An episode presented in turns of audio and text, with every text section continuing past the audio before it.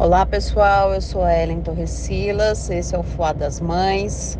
Eu tô aqui hoje com a Odília Ribeiro, Juliana Mainardi, mãe do Manuel, do Pedro, e hoje o nosso tema é amamentação. Bora lá? Vem escutar a gente. Olá pessoal, eu sou Odília Ribeiro, sou mãe do Manuel e olha, a gente vai falar de um tema que eu gosto bastante, hein? A amamentação eu tô aqui amamentando o Manuel há dois anos e seis meses, hein? Ele tá um molecão grandão e tá mamando aqui. Estamos seguindo o baile. Eita, que falar de teta é muita treta, hein, minha gente? Vamos lá?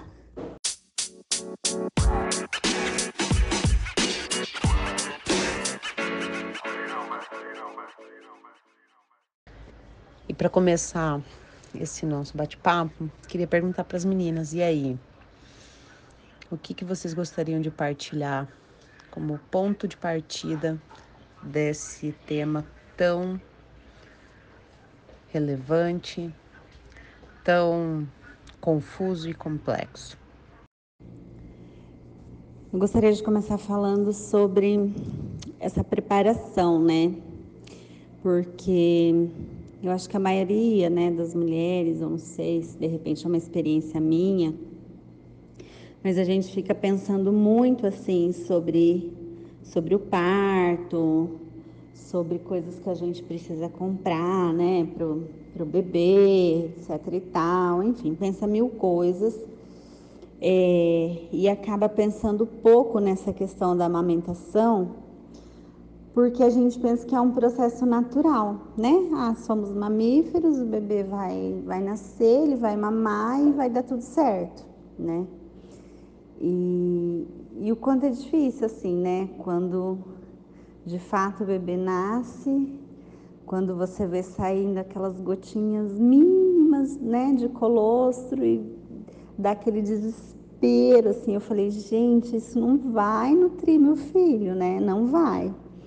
É, e olha que eu li sobre isso.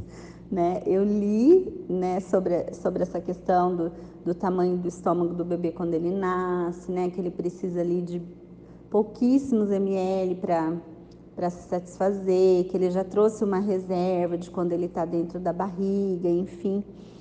Mas quando você se depara ali com aquela situação, né, com, com aquele pouquinho de colostro que está saindo, vem essa, essa ansiedade sim, né?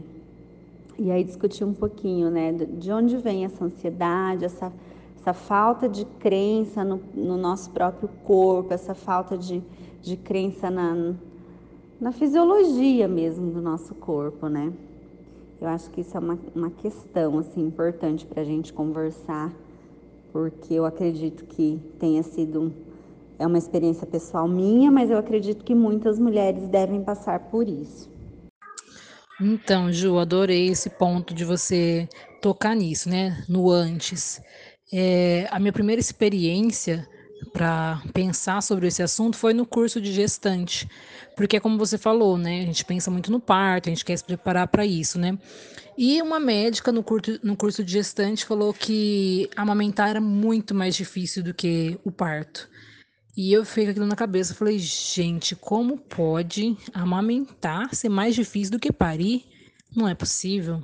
Fiquei pensando naquilo assim e tal. E já lá no hospital, é, quando eu consegui estar com o Manuel, né?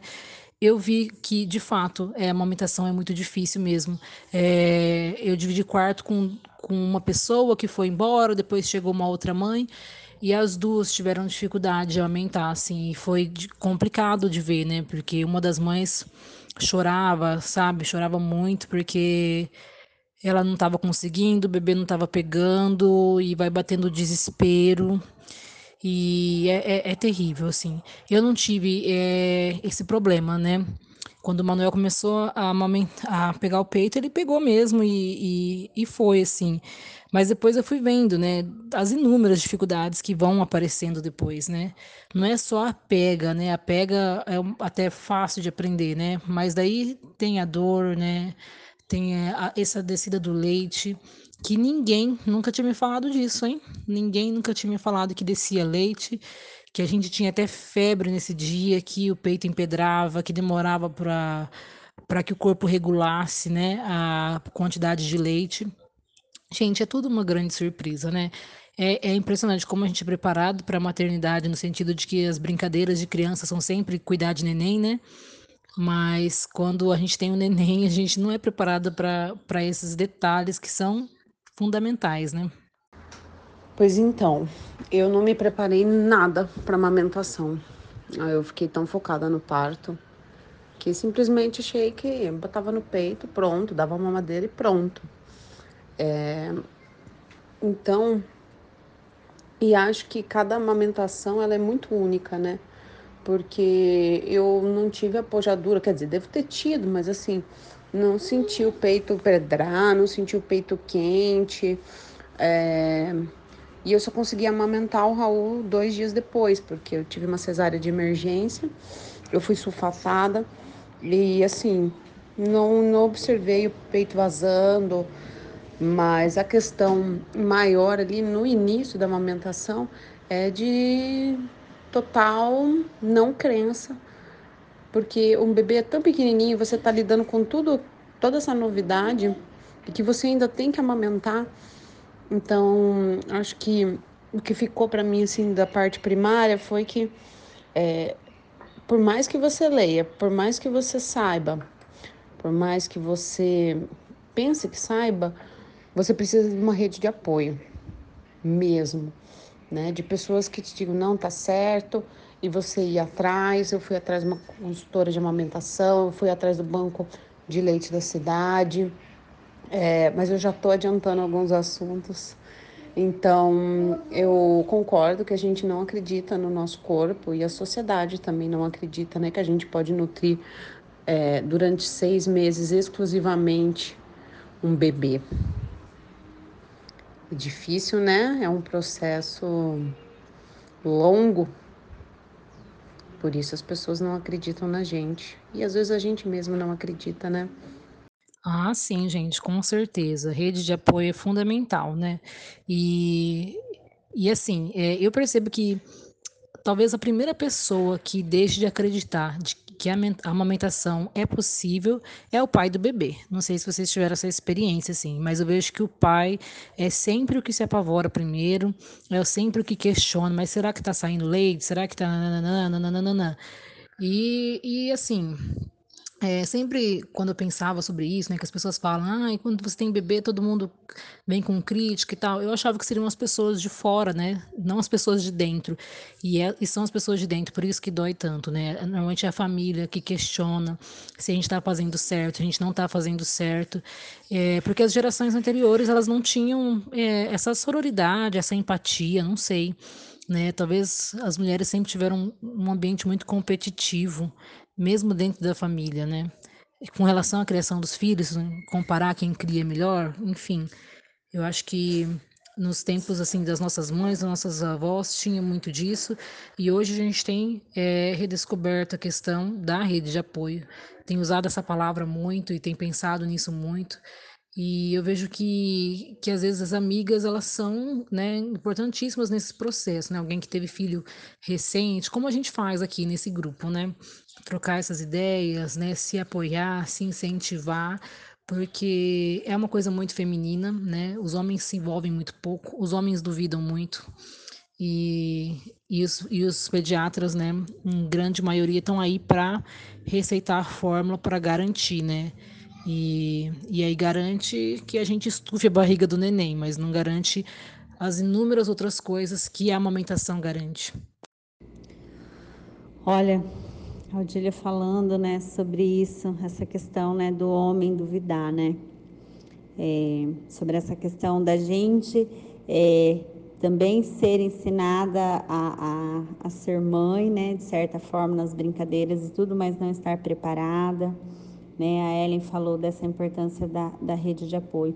Eu acho que assim, é importante a gente ter informação sim, né? Porque imagina, se com informação já é difícil, sem informação fica bem pior, né? Porque daí é, é o médico que vem e, e enfim, né, desencoraja a gente, é o, o, companheiro, o pai, né, que, que se desespera porque, é, né, como a criação do homem nunca, né, nunca se pensa nessas, nessas coisas, né? Quando a gente fala de criação do, dos meninos, então para eles é ainda mais surpreendente tudo isso, né? E aí é, acabam acabam nos fragilizando ainda mais, né?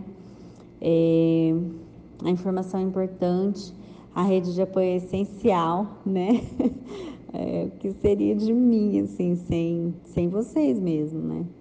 Sem vocês e algumas outras amigas também que, que tiveram filhos recentemente, um pouco antes de mim, e puderam me dar assim várias, várias dicas, várias é, é, um apoio mesmo, né? Porque às vezes não tem nem dica para dar, né? Que às vezes a gente está fazendo tudo que tem que fazer, mas faz parte do processo doer, faz parte do processo ficar exausta, né? É, faz parte do processo você se sentir presa ali, às vezes com mil coisas para fazer e tá amamentando, né? E, e, de tudo isso que vocês falaram, assim, né? Eu acho que é isso, assim, a gente buscar informação, não só sobre, sobre o parto, né? Mas principalmente sobre a amamentação, para que a gente esteja minimamente preparada para essa experiência, né? E buscar uma rede de apoio, né? E, e é isso que a Odília falou, assim, a rede de apoio precisa ser é, composta por mulheres que não queiram competir com você, né? Porque às vezes eu acho que é, fica meio deturpado essa, essa história de rede de apoio, né? É, algumas mulheres estão mais preocupadas em saber como você está fazendo, se se ela fez melhor ou não, né? E pouco preocupadas em dar esse apoio mesmo, né? E, então, eu acho importante isso, a gente buscar uma rede de apoio de qualidade mesmo, de, de mulheres que queiram contribuir de fato, dar esse suporte, né? Que a gente precisa tanto durante, é, durante todo esse processo, né? E é isso, meninas. E eu acho que a Odília falou um pouquinho em relação aos pais, mas acho que antes de falar dos pais, acho que a gente tinha que falar dos, dos médicos, não sei. Porque o pai não confia na gente, né, muitas vezes, mas ele confia no médico, né? E o que o médico fala às vezes é lei, né? Até pra gente, né, existe essa cultura, né, de que o que o médico fala é lei, né? E, e, eu tive uma experiência bem ruim, assim, em relação a, a pediatra, né? Mas eu queria ouvir um pouquinho de vocês, como é que foi, se vocês se depararam com profissionais desatualizados, né?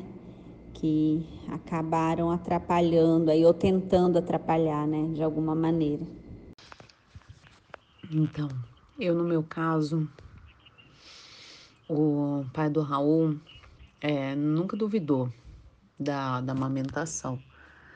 Porém, é, isso que a Odília comentou, né, das pessoas que são mais próximas, acho que com uns três, quatro dias que eu estava, fiquei alguns dias na casa dos meus pais, é, o Raul não saía do peito, e assim, totalmente esgotada e com medo, o Raul nasceu muito, o Raul nasceu prematuro, de 36 semanas, e muito magrinho, 2,230. E eu lembro até hoje que meu pai falou assim para mim: será que seu leite é suficiente? Nossa, e aquilo me tremeu tanto assim, porque meu pai é o maior amor da minha vida, né? Depois do Raul, a partir do dia que o Raul nasceu. E aquilo me deixou tão, tão bitolada que eu comecei a, a contar. Baixei um aplicativo, ia contar quantos minutos ele mamava na mama direita, na esquerda. É, e aí eu entrei numa paranoia sem fim.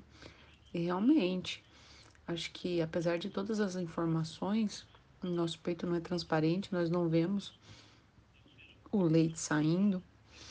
E no meu caso, como o Raul nasceu muito pequenininho, todo mundo falou: nossa, que magrinho, mas será que não é bom complementar? Ah, inclusive a pediatra do posto, né?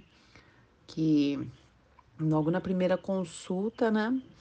Falou assim: nossa, mãe, mas se esse bebê não engordar, você tem que, você tem que é, servir a mama para ele de meia meia hora. Eu falei: gente, mas ele tá no peito de meia meia hora, é meia hora mamando, meia hora para rotar meia hora mamando de novo e eu onde fico no estudo. Então, foi um processo muito difícil. Eu não tive dor ao amamentar, mas. É, e também acho que é importante falar do teste da linguinha. Raul fez o teste da linguinha e ele tinha a linguinha presa, então eles fizeram o procedimento no hospital. O que também, se não tivesse se atentado, poderia ter dificultado a amamentação dele. E foi assim uma grande montanha russa os primeiros os primeiros meses, eu diria.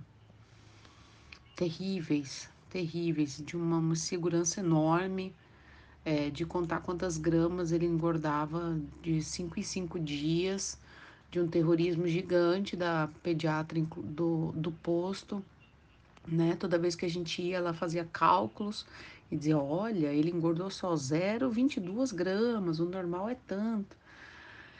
E se eu não tivesse tido o apoio de uma consultora de amamentação que o meu ginecologista obstetra indicou, é, eu com certeza teria dado teria dado fórmula, porque é uma é uma luta desleal, porque você está numa baixa hormonal, se entendendo, com dor da cesárea.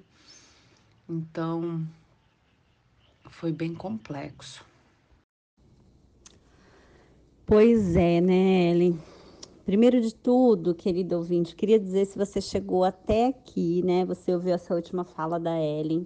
Eu quero que você saiba que já faz 23 dias, né? 22, 23 dias que a Ellen disse isso. e que a gente está continuando hoje o nosso podcast. Só para você saber, assim, né? A, no a nossa dura realidade, o nosso fuá. É, mas falando sério agora, né? É, a Ellen tá falando aí do pai, né? Tá falando do pai. E é assim, é lógico que todos nós, né, gente, todos nós, né, é, a gente está imerso numa cultura patriarcal que duvida da força da mulher. Duvida da força da mulher de parir, duvida da força da mulher de nutrir. É, e não adianta a gente achar que não, né?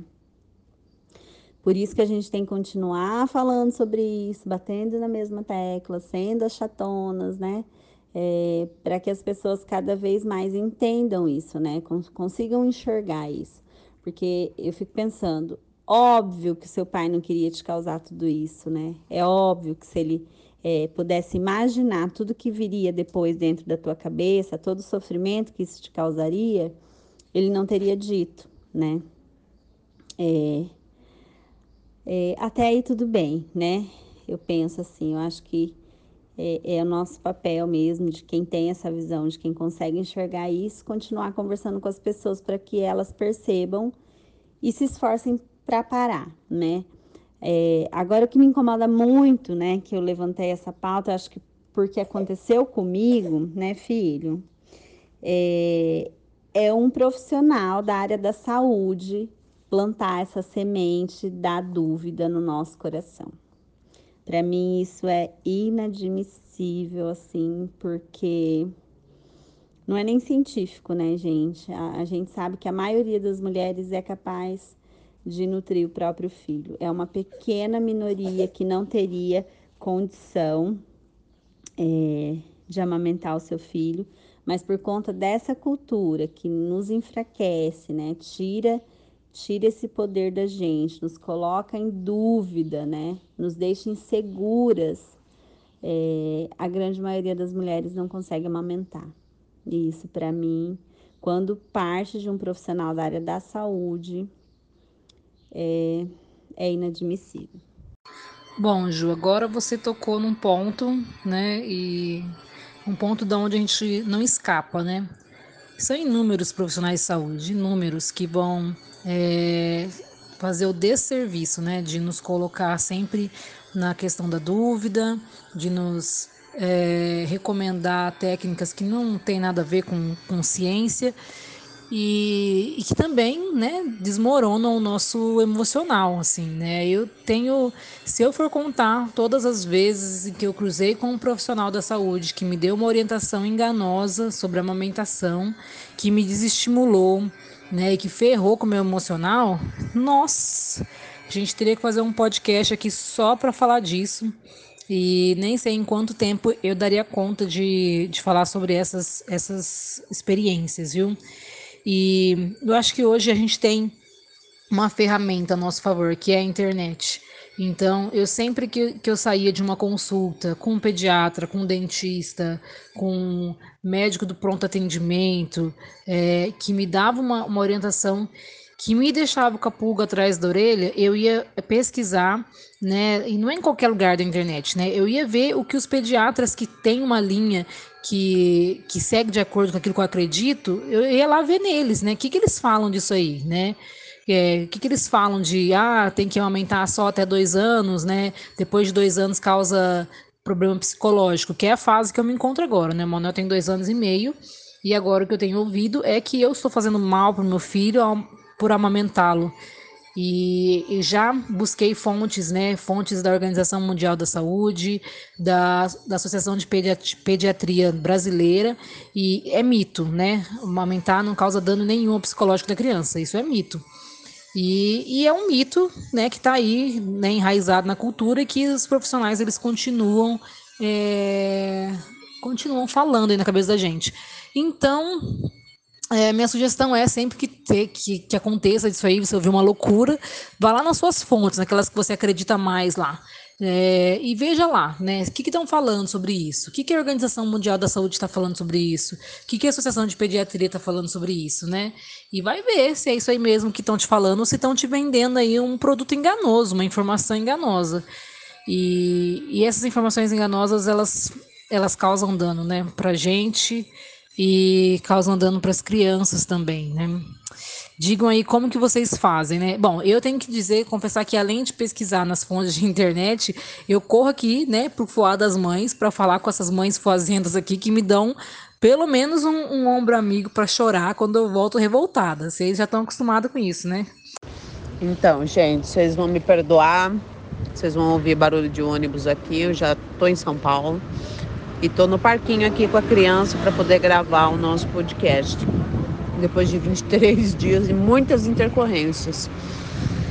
É, tanto a Ju quanto a Odília, né, falaram sobre a questão da gente se deparar com profissionais desatualizados, profissionais que não são é, não são capacitados para o incentivo da amamentação, né, do aleitamento materno. E tem muito disso que as meninas comentaram, né? Muita mística, muito, ah, o bebê vai ficar apegado. E Odília falou, né, que se for comentar sobre isso, a gente teria que ter um episódio só por, para isso, né? E eu acho que é importante que a gente fale sobre é, essa insistência, né, dos profissionais não atualizados em, em nos desestimular e achar que um pote de uma lata de composto lácteo é mais nutritivo do que o nosso alimento, né? É esse descrédito o tempo todo ao feminino, né? Ao corpo feminino a, a nossa nutrição. E é isso, eu acho que o que a Odília falou é muito importante, a gente ter a rede de apoio, mas principalmente a gente se informar. Não, não desvalorizando os profissionais da medicina, né? Mas o médico não sabe de tudo, o médico não é atualizado de tudo e a gente pode sim questionar, né? E você pode ir numa consulta e ouvir o médico dizer que amamentar não é bom e ele te receitar uma fórmula e você simplesmente sair dali e não comprar a fórmula. Mas a indústria do desmame ela é muito forte, né? É, Existem conflitos de interesse entre a Sociedade Brasileira de Pediatria com algumas empresas de, é, de composto, né, de alimentação e aí a gente vê o quão, o quão longe é. Não é só essa questão de não capacidade do corpo feminino, mas sim a capitalização que se perde, né? A cada bebê amamentado no peito até 2, 3, 4, 5 anos de idade, é, o leite da vaca não é oferecido. E aí, né? Estamos dispostas, né, a não bancar capta, é, o capital? Sim, essa é uma outra questão. Aqui também tem uns barulhinhos, viu, gente? É, nós combinamos aqui de não ficar nessa loucura de querer que a, que a casa esteja em silêncio para a gente fazer o nosso podcast, né? Porque isso gera mais estresse ainda e mãe já tem muito estresse. e esse podcast é para gente relaxar e conversar e trocar ideia. Então tem barulho do carrinho aqui, que o neném tá dormindo, e vai ter um barulhinho de, de máquina no fundo. É, mas assim, é, tem essa questão mesmo, né, da cultura do desmame bem forte, da indústria, né, do, dos, das fórmulas artificiais, do leite de vaca, tem tudo isso, né. É, e, e, óbvio que eu quero, eu preciso compartilhar com vocês, né, é, porque eu tive mais sorte que juízo, né, vamos pensar assim, mas a minha história com o Pedro, assim, teve suas complicações, né? Todas as histórias têm, né, gente, algum, algum tipo de complicação. Nunca é simples, é, algumas mais graves, outras nem tanto, mas enfim, a gente teve o nosso nível de complicação aqui que, que poderia ter prejudicado mais. Ainda bem que não prejudicou tanto, ele ainda segue mamando no peito, né? Mas ele poderia ter é, desmamado precocemente, sim, né?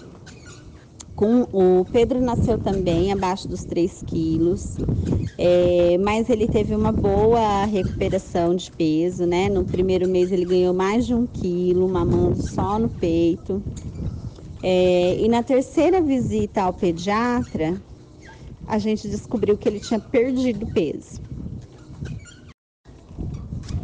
a gente sabe que, né, o bebê ele não é só números, que ele não precisa é, ser igual da tua amiga que ganhou, sei lá, 30, 30, 40, sei lá, que agora eu já não lembro mais, né?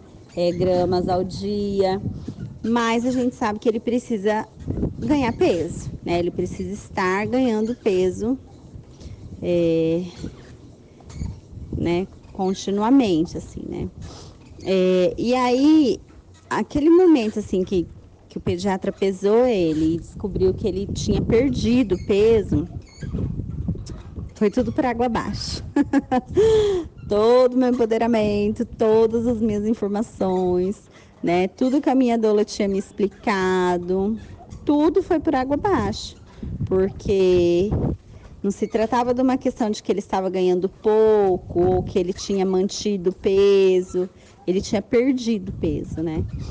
É, e óbvio, né, que um profissional desatualizado, a primeira coisa que ele vai fazer é culpar a amamentação. E foi o que ele fez, né? Ele me perguntou se eu realmente tinha leite. E é aquilo, assim, é essa pergunta que me desestabilizou, né? Na hora eu pensei, não, eu, eu nossa, eu tenho bastante leite, né? Vive vazando leite, né? Até incômodo às vezes, né? Mas ele, eu saí de lá com a receitinha e passe, eu e meu esposo passamos direto na farmácia e compramos lá uma fórmula para complementar o, o, o, leite materno, né? E aí nessa complementação, é, óbvio, eu não imaginei que a gente iria passar por isso. E óbvio que eu não tive estrutura emocional para treinar o Pedro num copinho aberto, né? Tentei o copinho aberto, é, tentei até a colher dosadora, mas eu achava que ele estava ingerindo pouco, porque ficamos desesperados, gente, assim, desesperado, a gente ficou desesperado, né? E aí a gente tinha ganhado uma mamadeira no, no, no chá, né? No chá de bebê. E a gente correu para ela, assim. Ansiosos, nervosos, temerosos e corremos para ela e corremos para a fórmula, né? A história continua, ela é comprida, né? O Pedro teve é, outras complicações de saúde, né? Mas assim, só para mostrar um pouquinho, né? O como, como que o profissional ali, se ele não te der o suporte, se ele não te ajudar, né? Se ele falar, não, espera um pouco. É, essa mulher tem leite, vamos ver, né? Pode ser mil outras coisas, né? É, não vou falar, não vou questionar ela sobre isso agora, né? Deixa eu fazer exames primeiro. Poderia ser uma infecção de urina, tanto que depois ele até pediu esses exames, né? É, enfim, nessa história toda eu tive mais sorte que o juiz, porque o Pedro não desmamou, mas ele poderia ter desmamado com certeza, né? Isso é uma outra questão que as mulheres precisam estar informadas, né? É, bico artificial pode causar desmame e a gente precisa estar atento aos sinais também desse desmame, né? Ah, e quando a gente fala sobre bico artificial, a treta fica grande. É, vejam só, eu, eu era uma mãe que né, buscava informação. Como a Juliana disse, qualquer né, questionamento de pediatra me desmoronava, né? Me abalava, fazia ir por água abaixo as informações, né? Que eu já tinha pesquisado antes. E não sei, eu acho que às vezes no puerpério a gente entra num mundo onde tudo é muito estranho e a gente acha que não sabe nada de nada mesmo, né? Eu acho que tem isso. E, e eu lembro que é, no comecinho assim do Manuel bem bebê, a gente foi no pediatra e, e parecia que ele chorava muito, né, de, de cólica, a gente foi ver sobre, né, que, que era aquilo. E ela falou que a gente tinha que dar chupeta para ele porque ele mamava demais, então ele tinha muitos gases e a barriguinha dele estava sempre trabalhando e ele precisava de chupeta. Eu saí super consternada. Falei, gente, eu tô desde a gravidez falando que eu não vou dar chupeta para esse menino, como é que a pediatra me manda dar chupeta? E mandou. E vejam só, né? Um pediatra de, de plano de saúde, né? É, não era assim, né? Alguém que, que, sei lá, apareceu em qualquer lugar. Era um uma pediatra de um bom consultório, de um plano de saúde que a gente estava frequentando, me deu essa orientação. E eu dei chupeta, sim, e muito contrariada, né? E eu acho que isso entra outra coisa, assim, acho que a gente tem que aprender a falar não pelos nossos filhos, porque às vezes a gente está sentindo que, que o certo era o não e a gente acaba se deixando vencer, né? E, e não adianta, a gente que é mãe, a gente tem que ser meio fera às vezes e lutar. Eu dei a chupeta, depois eu li melhor sobre isso, né? Li o pediatra Gonzalez, que eu adoro, e ele fala que, né, que, que a gente já sabe, na verdade, né, que, que os bicos artificiais eles podem prejudicar a amamentação e mais um monte de outras coisas. E daí, depois de um tempo, eu consegui tirar a chupeta, graças a Deus, assim. Foi um tempo que ele usou, já ele começou a ir para a escola e já começou a me chatear porque estava vindo chupeta trocada. Eu falei, gente, é, imagina, né? Não tinha nem começado a pandemia. Se tivesse começado, a gente surtava mais ainda. Mas falava, gente, não tem segurança e higiene nenhuma, né? Para criança que vai para a escola e volta com uma chupeta que nem era dela. Cadê a dele, né? E, e essas coisas, gente, acontece. E não adianta, a gente, a gente pode ser uma mãe muito informada, mas se a gente não é uma mãe empoderada, a gente vai vai sofrer, porque a gente vai acabar catando aquilo que, que não corresponde aos nossos valores, aquilo que a gente acredita. E, sei lá, né? Que o nosso Foa das Mães, nosso podcast, sirva para empoderar alguém, para dizer: olha, né, a gente está aqui hoje na condição de mães que estão é, produzindo conteúdo, mas ó, a gente já caiu em várias ciladas também, né? Os profissionais de saúde desatualizados eles estão aí em todas as cidades, em todos os lugares, e a gente cai nisso, e a gente fica chateada, e a gente chora, e a gente se desespera, porque a gente tá responsável pela, por uma vida, né? E parece que qualquer erro vai fazer com que a gente prejudique a vida do nosso filho. Então, ai, meu abraço virtual para todo mundo, para todas as mães, por todas essas situações que a gente passa, que a gente não deveria passar. Mas a gente precisa encontrar caminhos, caminhos para se empoderar, para a gente não voltar para casa mal depois de uma consulta, depois de um atendimento, gente.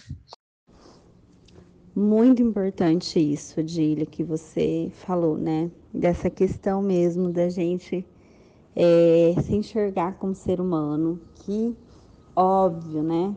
Que a gente vai querer abraçar o mundo, que a gente vai querer buscar informação, saber mais do que o médico, e muitas vezes a gente faz isso sozinha, né? É, a gente sabe que a maioria dos homens não tem essa preocupação, né, de buscar informação por conta própria. É, e, e é isso, assim, às vezes a gente vai fazer escolhas é, melhores que o próprio profissional, infelizmente, não era para ser assim, mas isso acontece. É, às vezes a gente é, vai ter medo de bancar, e isso é importante, sabe? Isso aconteceu comigo, assim. Eu tive medo de bancar a minha, a minha, não opinião, né? Mas de bancar a minha postura, de bancar aquilo que eu é, sabia, que eu tinha me informado eu tive muito medo, né, de de repente bancar, não, não vou dar a fórmula e tá prejudicando meu filho, né? E assim, gente, né, normal, normal isso acontecer, né? Normal a gente sentir essa insegurança dentro de uma cultura que não não nos empodera de maneira nenhuma e às vezes é difícil mesmo a gente bancar isso diante de um profissional que a gente julga, né? Que sabe que está falando, né? Então, nem sempre a gente vai ter essa tranquilidade de simplesmente ouvir uma informação e fazer da maneira que a gente acha correta. Do mesmo jeito que às vezes a gente vai tomar algumas decisões que vão prejudicar o nosso filho, né? E isso faz parte. É, mas é, sobre a amamentação, eu acho bacana a gente comentar sobre as consultoras de amamentação né? Do mesmo jeito que existe a doula que dá todo o suporte, né, inclusive psicológico para a questão do parto, existe a profissional específica é, que vai dar esse suporte para a amamentação, né? Porque realmente é muito complicado, né? É, e a gente precisa desse suporte. E óbvio que quem não pode contratar uma profissional é, dessa, existem também é, os bancos de leite, né? Onde existem as enfermeiras especializadas na questão da amamentação, que na maioria das vezes vai te dar um suporte mil vezes melhor do que um pediatra desatualizado. Perfeito, Ju. É isso mesmo.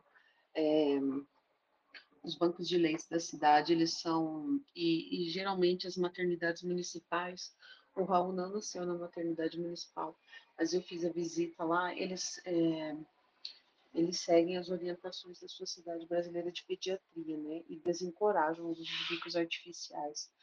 Então, é um espaço propício, né, para quem quer fazer a amamentação acontecer. E sobre a consultora de amamentação, ela é, eu diria, ouro, assim. No meu caso, eu, eu fiz uma vaquinha para poder. Eu, eu não podia ter o Raul pelo plano de saúde, porque eu não tinha plano de saúde, né? Naquele momento. Então foi tudo pelo particular. E como eu desejava ter um parto natural e um obstetra X, é, um hospital X, eu fiz uma vaquinha virtual para os meus amigos, né, e pedi para que eles me ajudassem a pagar esse parto, esse, esse sonho mesmo, né, sem vergonha nenhuma. E, e foi tão efetivo, assim, a grana que o pessoal mandou, né, porque mais do que um chá, né? Que às vezes você vê, por exemplo, uma madeira, coisas repetidas, é chato você também descrever, ah, eu quero isso, isso, isso, aquilo. Então, eu usei, assim, foi, foi primordial, assim, eu usei parte do dinheiro para pagar uma consultora de amamentação, que aliás eu indico para todo mundo que puder. Então, eu acho que esse, é, esse boca a boca, esse repasse, ele é importante. E também, se eu pudesse dar uma dica, é faça um pé de meia, entendeu? Para poder pagar uma consultora de amamentação, se você conseguir. Faça uma vaquinha online, existem sites onde você pode se inscrever é, com esse valor que eu não usei para o hospital, usei, né? Foi até além. Mas eu peguei uma parte dele e eu usei para uma consultoria de amamentação, que foi assim, aquele amparo, aquela orientação que mais ninguém poderia me dar, entendeu? E mais do que do que o amparo e orientação, é esse essa constância, sabe? Ela me respondia no WhatsApp e dizia, tá bom, você quer alguém para te dizer que é isso mesmo, né? Eu mandava foto mamando, é, vídeo, e alguém para te, te encorajar mesmo, pegando sua mão e dizer, vamos lá, mas é uma trajetória longa. Gente, de verdade, o banco de leite é show de bola, né? Bem lembrado aí quem lembrou. Eu também tive, tive acesso ao banco de leite. Eu, é, é, ninguém explica, né, pra gente que vai ter apojadura, assim, explica meio por cima, mas que desce muito leite, né? E é muito leite. E a gente fica parecendo um queijo humano, um cheiro de queijo humano. Eu lembro muito do cheiro. É, e eu me assustei um pouco. Eu liguei no banco de leite, eles fizeram uma visita em casa e eu comecei a doar leite para o banco. Eles passavam uma vez por semana em casa para pegar. Eles me deram material de apoio, informação, me deram também uma bombinha manual para eu tirar leite para guardar para doação. E é massa, né? O atendimento do banco de leite de fato é massa. Fica a dica aí para alguma mãe que está precisando. É, é acessível, né? Porque é gratuito e eles vão até a casa da gente, então é mais acessível ainda porque a gente nem precisa sair de casa. Realmente, é, casos de profissionais é, instruindo erroneamente, equivocadamente e às vezes até intencionalmente, né? As, todas as meninas, né, comentaram fizeram comentários de situações onde elas foram instruídas, né, por profissionais a introduzir o fórmula ubico artificial. O Raul também nasceu muito magrinho, 2,230. E ao contrário do Pedro, ele não ganhou peso, né? E logo na primeira consulta da pediatra, você imagina, o Raul tinha 10 dias de, de vida. Eu meu companheiro me deixou na porta do posto, teve outra coisa para resolver. E lá fui eu, um bebê de 10 dias, não sabendo nada, ainda me recuperando da cesárea. E a pediatra falou assim, é, que era para eu dar chupeta para ele porque ele chorava demais. É, e aí eu disse que não, que não era uma não era uma prática que, que a Sociedade Brasileira de Pediatria desencorajava fortemente o uso de, de chupeta e mamadeira, né? É, então, e é muito complexo, né? E a gente no puerpério, como a Odília estava comentando, a gente está muito frágil, né? É, ainda mais quando a gente é, sei lá, é tomada de um parto, né? De uma cesárea, abrupta, como a minha foi, né? Teve que ser necessária mesmo. Aí vem um outro tema que a gente pode discutir depois, mas é isso, a gente precisa estar tá falando e até sendo repetitiva realmente para informar, né? É, os bicos é, artificiais, eles não são uma boa opção para quem quer é, fazer o aleitamento materno. Olha, é... Ai, chega a dar uma raiva, né, né, gente, assim, é... de perceber, né, porque tem coisas que a gente só percebe depois que a gente passa, né, depois que que passa o turbilhão de emoções do porpério, né? Que a gente enxerga mesmo é, todas essas questões, assim. É, e olha o absurdo, né? Gente, o, o, bebê, assim, se você é uma mãe que está com um bebê recém-nascido, é, ele chora, ele vai chorar, né? Ele não tem outra maneira de se comunicar a não ser chorar, né? E nem sempre que ele chora é fome, né? E nem sempre que ele mama é para nutrir apenas o, o, o corpo, né? É, é natural do bebê procurar é, o seio da mãe por diversos motivos. Então, se ele está com, com dorzinha na barriga, ele vai chorar e ele vai querer sugar, né? É, se ele está se sentindo inseguro por qualquer motivo, se ele está com frio, se ele está com calor, né? Então, assim, ele só pode chorar, né? E, e a gente precisa lembrar disso, assim. E é um absurdo um profissional da saúde recomendar uma chupeta porque ele chora demais, assim, porque um bebê chora demais, assim. É de ficar com raiva mesmo, né? É de ficar com raiva. Exato, Ju. É, quando eu tenho alguma amiga conhecida, fala que tá grávida, eu sempre falo, falo, olha, o bebê vai chorar o tempo todo. E ele vai querer você o tempo todo né? O peito o tempo todo. Né? Não é porque o seu leite é fraco, não é porque ele não mamou o suficiente, é tudo isso que a Ju falou.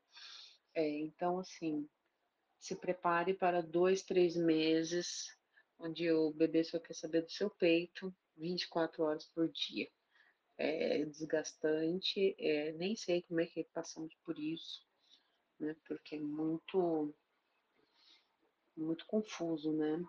E o bebê quer um, um peito o tempo todo. Então você vai fazer cocô com o bebê mamando, você vai fazer xixi com o bebê mamando, você vai tomar banho com o bebê mamando, você vai dormir com o bebê mamando, se você fizer uma cama compartilhada é, e amamentar deitado, isso também é uma coisa que é muito importante. É, os bebês que mamam o peito, eles podem mamar deitado, mamadeira não, dá otite. Então, o bebê mama o tempo todo, o peito o tempo todo, por no mínimo uns três meses, que são os três meses oficiais do puerpério, né?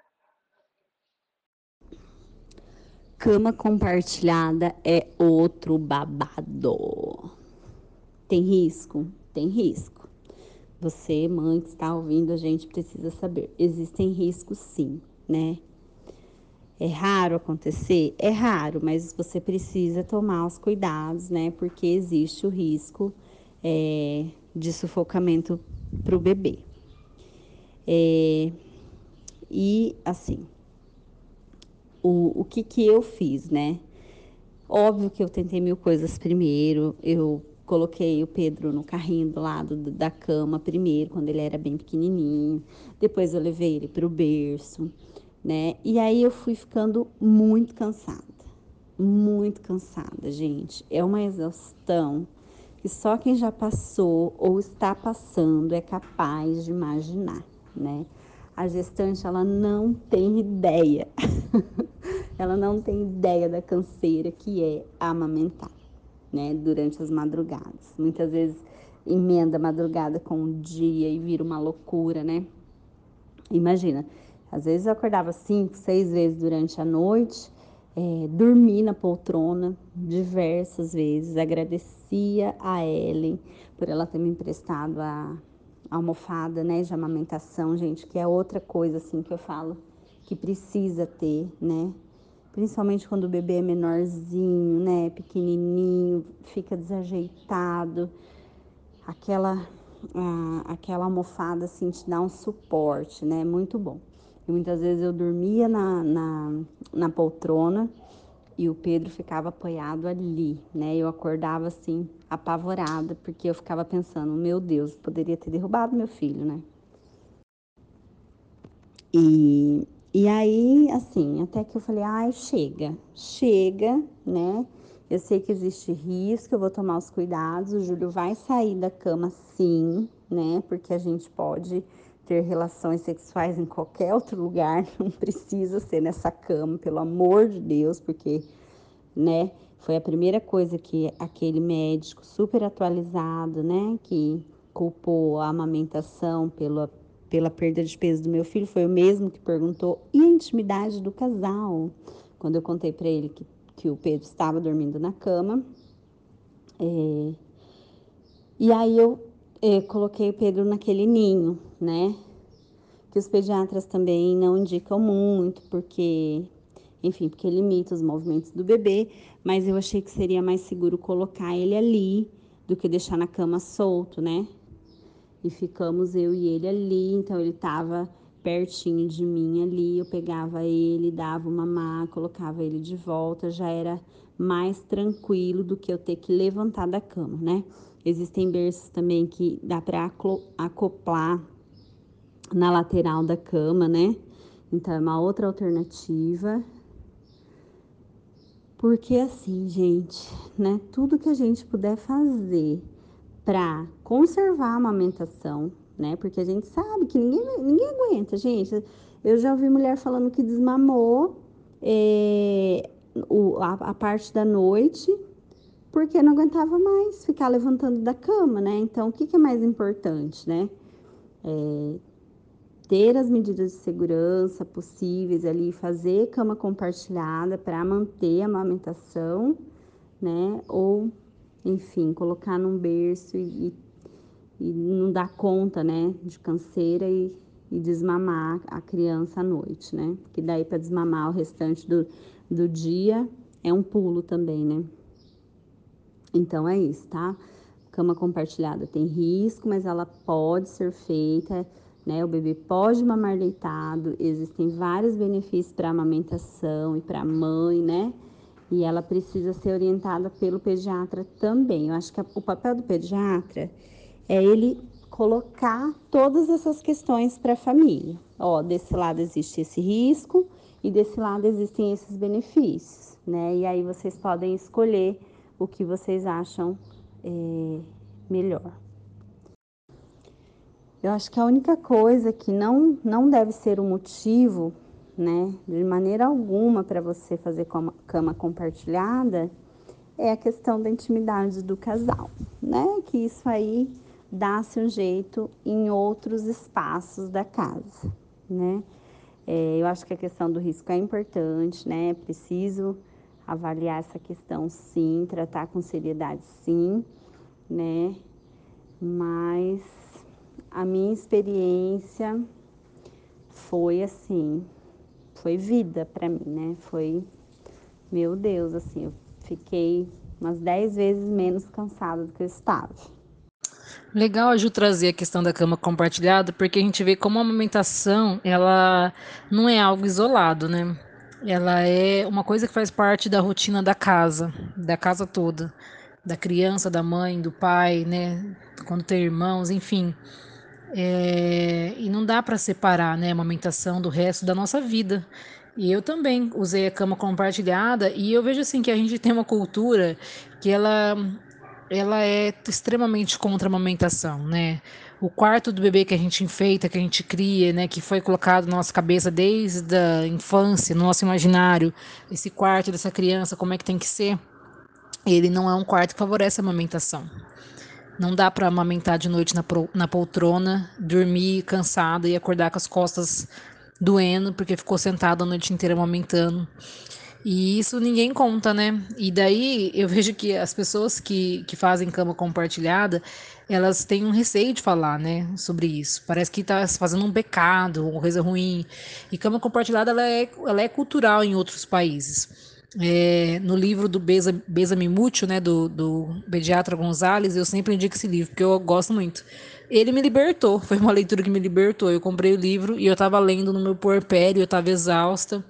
E ele falava disso, né, que é cultural, que essa questão de ter um quarto para o bebê é uma questão é, ocidental, né? Que no Oriente não é assim que funciona. Os bebês dormem com os pais e é a cultura de lá e tá tudo certo. E aí eu vejo como é importante, né, a gente ter acesso às informações, ver que a gente não está errando, que a gente está tomando uma decisão, né, de como a gente quer fazer. E a cama compartilhada, de fato, ela ajuda muito, né? A gente não precisa levantar para dar mamar, a gente acomoda o bebê ali do lado, o bebê dorme mais tempo porque sabe que a gente está ali, sente o cheiro, sente a presença. E a amamentação ela se relaciona com tudo, gente, na casa, com a, com a cama, com a alimentação, com as coisas que a gente vai fazer, as rotinas que a gente vai ter. É, não dá para separar mesmo do resto da vida, né? Por isso é tão importante a gente entrar na maternidade ciente, né, de que a amamentação ela é praticamente o tempo todo, que ela está ligada a tudo e tentar se empoderar porque existe muita, muita mitologia, né? É, uma da, das mais fortes é a questão do nervoso. Ah, não pode passar nervoso, senão o leite seca. É, aconteceu tal coisa, o leite vai secar. Tudo leite seca, né? E essa semana mesmo eu ouvi um relato de uma, uma pessoa conhecida que teve neném e aí ficou nervosa porque a mãe ficou doente e o leite secou. Eu não sei, gente. É, eu acho que as pessoas se deixam levar, assim, por, por, por essas situações e, e aí introduzem a fórmula e o peito vai parando de produzir. Para mim, essa é a única explicação possível, porque eu passei por um término de casamento e tudo que eu fazia era chorar, parecia que minha vida tinha acabado e eu não parei de aumentar. E meu filho tem quase três anos e ele continua mamando, não secou o leite. Então, eu acho que às vezes acontecem algumas coisas que faz com que a pessoa pare de amamentar e, e, ela se sinta insegura, ela acha que não está produzindo leite, e daí ela entra com a fórmula. E aí, qual é a mensagem que o nosso corpo recebe? Não precisamos fabricar tanto leite, vamos diminuir a produção. E daí acontece que tudo isso leva ao desmame da criança e a criança passa a usar o leite artificial. Para mim, essa é a única explicação, baseado na minha experiência, porque é, passei por mastite, passei por nervoso, passei por mudanças enormes de casa, de tudo, e, e eu continuei a amamentação. Eu acho que é possível, mas as pessoas precisam descobrir que é possível. Bom, para mim, a teoria é essa. Ai, gente, eu só queria dizer assim que eu sou muito fã de vocês duas. Ai, gente, os mitos, né? Os, os mitos, assim, nossa senhora, dá outro podcast de umas três horas, mais ou menos. São muitos mitos que a gente ouve, né? Tanto de fazer secar quanto de produzir, né? E a única coisa que vai fazer produzir é a sucção do bebê. Ponto, né? Qualquer outra coisa. Óbvio, você precisa estar hidratada, óbvio, você precisa se alimentar bem, né? É... Ai, gente, inclusive eu queria dizer assim que eu senti muita fome, assim, sinto ainda, né? Quando eu não estou trabalhando, eu fico o dia inteiro com o Pedro, assim, e aí ele mama mais, eu sinto muita fome. Eu, eu acho que isso não é mito, porque eu sinto. É, mas assim, é isso, né, gente? É o que faz, o que faz com que o seu corpo produza o leite é a sucção, né? É, outra coisa absurda que eu ouvi desse mesmo maravilhoso médico, é, quando ele perguntou, né, é, se eu realmente é, tinha leite, é, e eu disse que sim, né? Aí ele falou assim: Ah, mas tem mesmo? Porque tem mulher fala para mim que tem, e aí vai tirar na bombinha, sai só um pouquinho. Aí eu fiquei pensando, né? Eu falei, gente, isso é um, um, absurdo. É óbvio que isso eu só pensei depois, né, gente? Na hora do nervoso é aquilo, né? Você, se perde. Mas é, o, o, o nosso corpo ele vai produzindo à medida que o bebê vai sugando, né? Ele não, não tem estoque ali de, de leite para você nutrir o bebê. Ele vai sendo produzido à medida que o bebê suga. É, e às vezes essa questão de tirar na bombinha também, é, no início vai sair muito pouco leite, né? Isso não significa que você produz pouco leite, porque a, a sucção do bebê é muito mais efetiva do que a bombinha. Então a gente ouve muitos mitos, muita informação errada, né? É, muitos absurdos, assim. É perfeito, Odília. isso que você comenta, é, se ouvi muito, né? Falar que a mulher passou por alguma situação e por isso não pôde amamentar, né? É importante saber que peito não é estoque, né? Peito é, é produção. Então, se você não põe o bebê para mamar, o seu corpo não produz. Então, eu ouvindo tanto a Ju falar sobre a almofada de amamentação, né? Quando o bebê nasce, a gente ainda não tem manejo, né, de segurar aquele corpinho tão pequenininho, tão molinho, né? E a altura também, né, do nosso seio pro, pro bebê também é complicado. É, a questão da cama compartilhada, ela como benefício para a mãe, né, para não ter que levantar, né, porque a gente se esgota muito, né, estamos sendo sugadas, tem abaixo hormonal pós o, o nascimento do bebê, todo o puerpério, essa confusão que a gente vive, e ainda acordar, sei lá, dez vezes na noite para amamentar e, sei lá, dar de mamar 20 minutos, mais 20 para o bebê arrotar, mais 20 para trocar a fralda que está cagada e mijada. E nisso já foi uma hora, você volta para a cama, o bebê chora de novo. Então, são informações importantes essas que a Ju comentou e também que a Odília disse sobre a questão da gente, né, fazer a cama compartilhada. Inclusive, até hoje a gente faz cama compartilhada porque eu não quero, entendeu? Me esgotar, tendo que ficar levantando o tempo todo para ir no quarto é, amamentar meu filho. Tem as desvantagens e tem as vantagens, como todas as escolhas, né?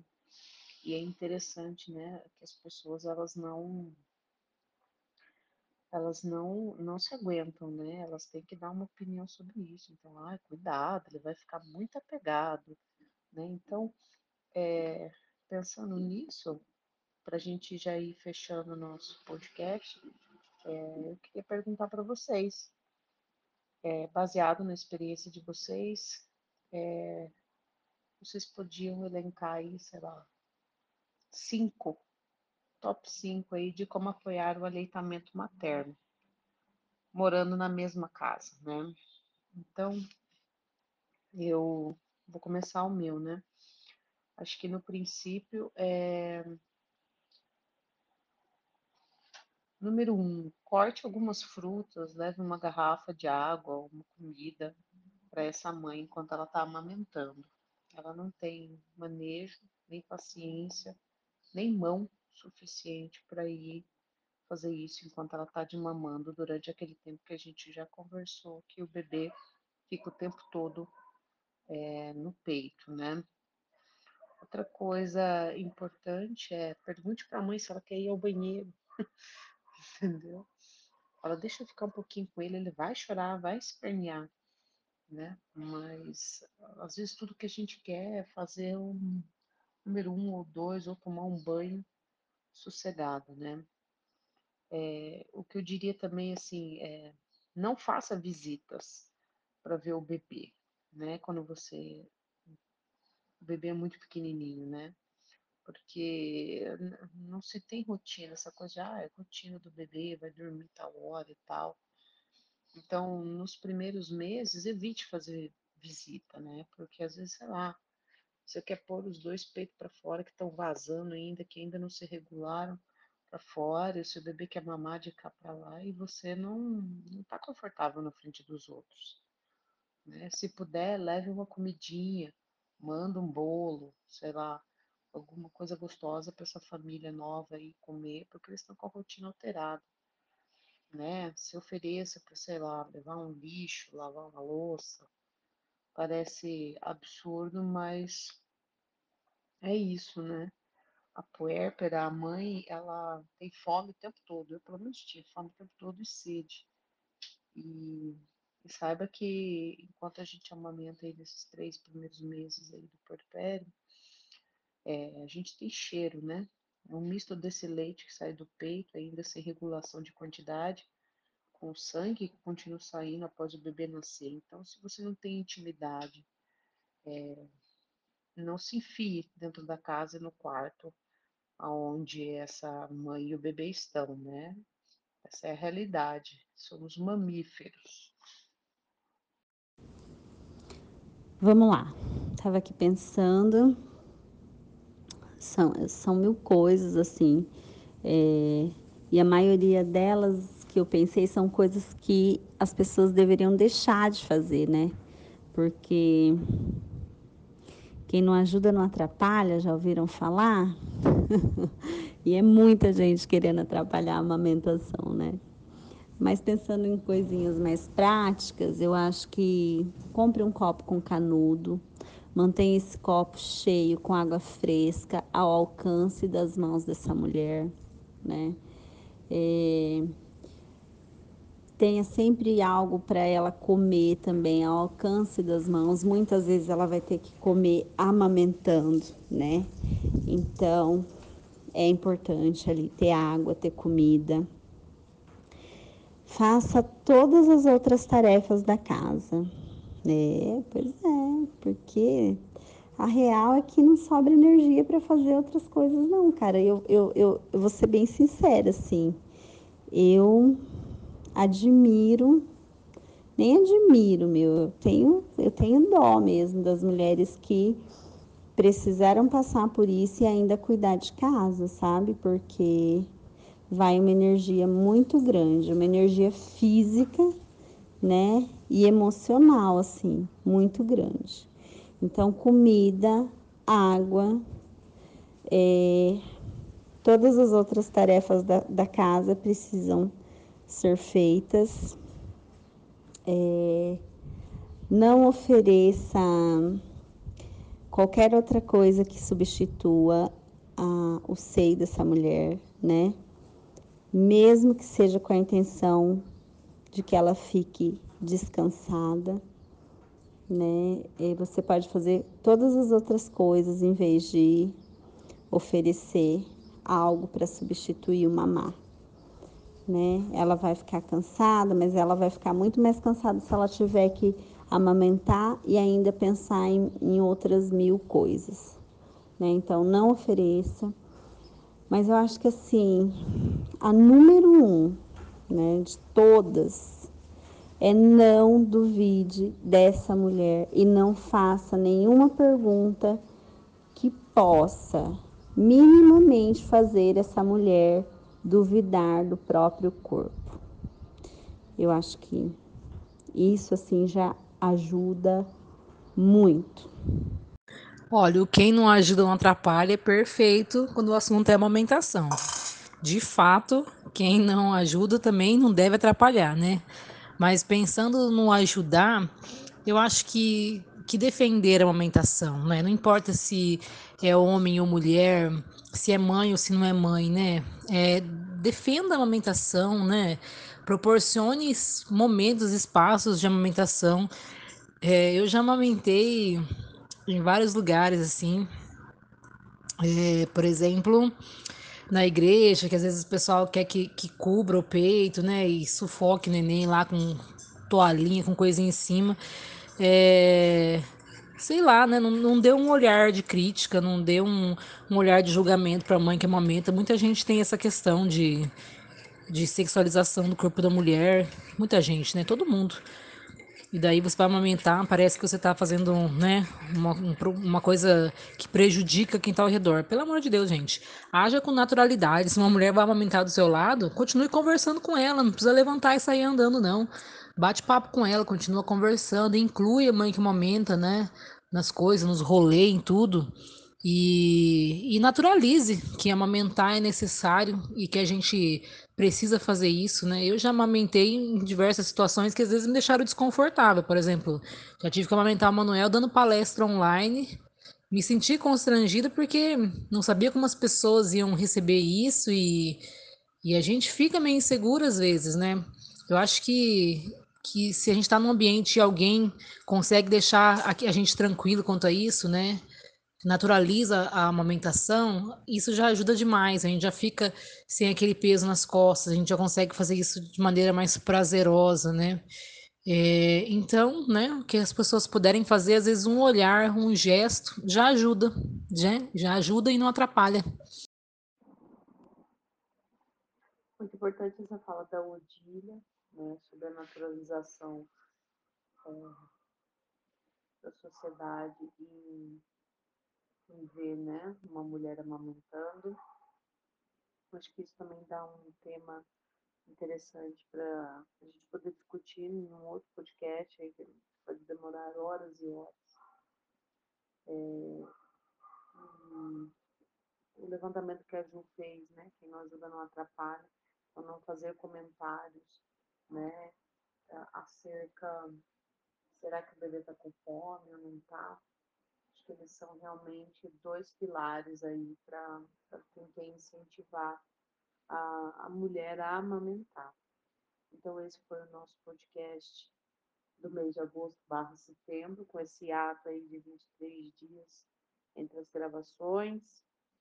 É, agradecer a presença da Ju, a disponibilidade em deixar o Pedrinho um pouquinho aí de lado, a Odília, que também está aí num processo de adaptação, levando o Manuel para a escolinha, na outra cidade, e cá estamos. Esse aqui é o Fuá das Mães, nosso segundo episódio. Obrigada. É isso, meninos. Muito bom sempre falar com vocês. Pedro acabou de acordar, deixou a mamãe gravar o podcast inteirinho e acabou de acordar. E é sempre muito bom falar com vocês, gente. Até o nosso próximo episódio. Tchau, tchau, gente. Muito obrigada por nos ouvir. Muito obrigada, Ju e Ellen, pelas trocas de hoje. E a gente espera vocês para o nosso próximo episódio. Até mais.